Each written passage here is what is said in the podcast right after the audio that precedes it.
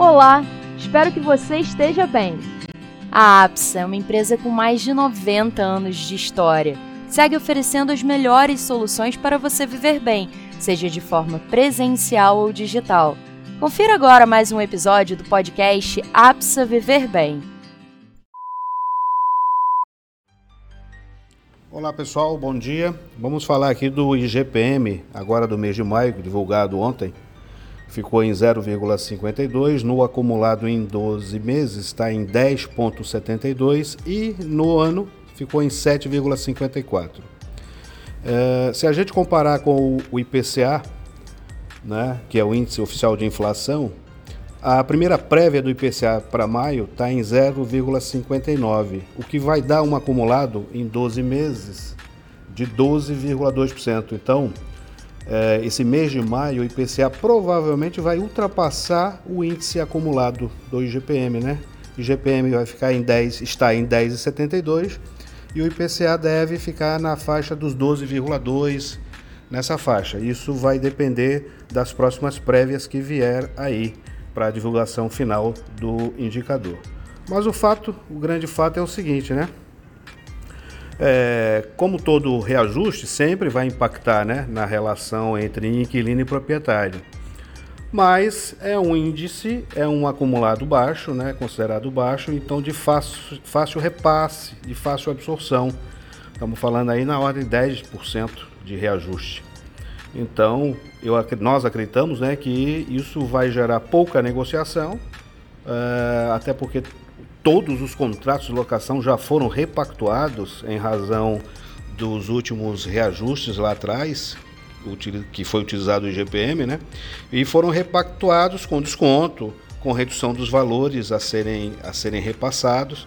Então, nesse momento, 10,72% a gente considera algo, algo tranquilo, algo que não vai gerar grandes, grande repercussão, grandes negociações, grande volume de negociações.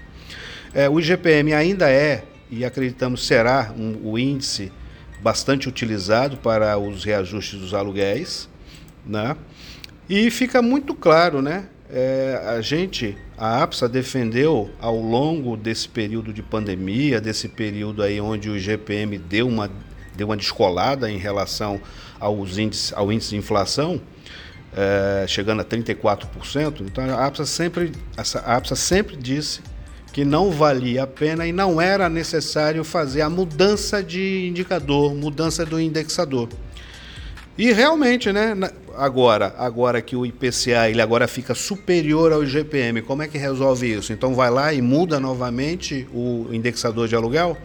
Então isso não tem sentido, na verdade nunca teve sentido e nunca teve cabimento.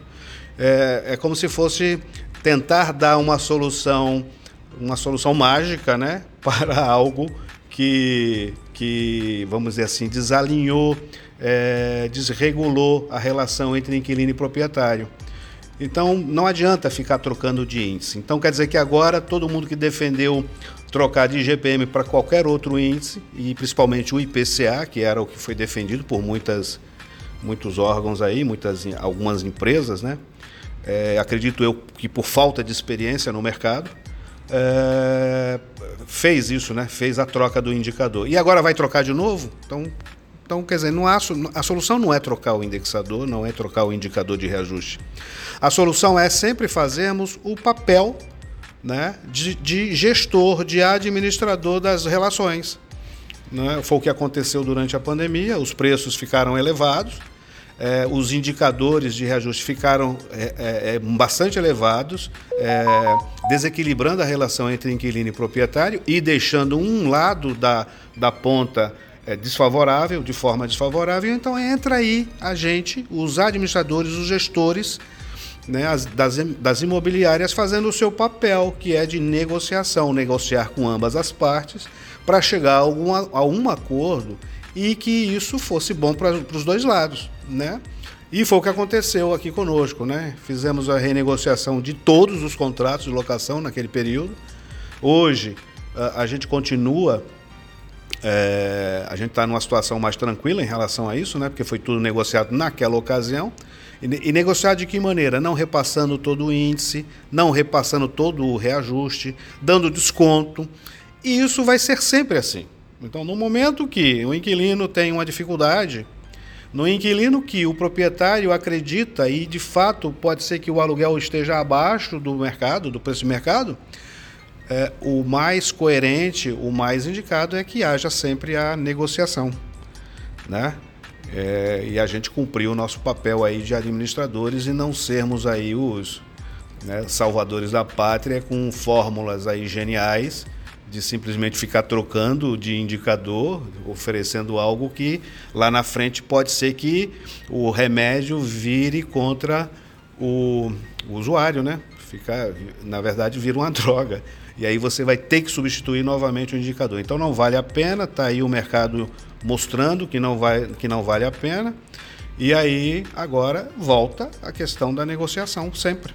Né? No caso agora, quem está usando o, IGPM está em condições tranquilas, 10%. Quem, ficar, quem ficou com o IPCA, que trocou, está é, tá com 20% a mais né, de, de, de, de valor a ser reajustado. Mas nenhum problema, é só negociar, cumprir o nosso papel. Bom, era isso que eu tinha para falar, valeu, um abraço, bom dia a todos. Agradecemos a sua audiência. Não deixem de nos seguir e acompanhar a APSA nas redes sociais. Abraço!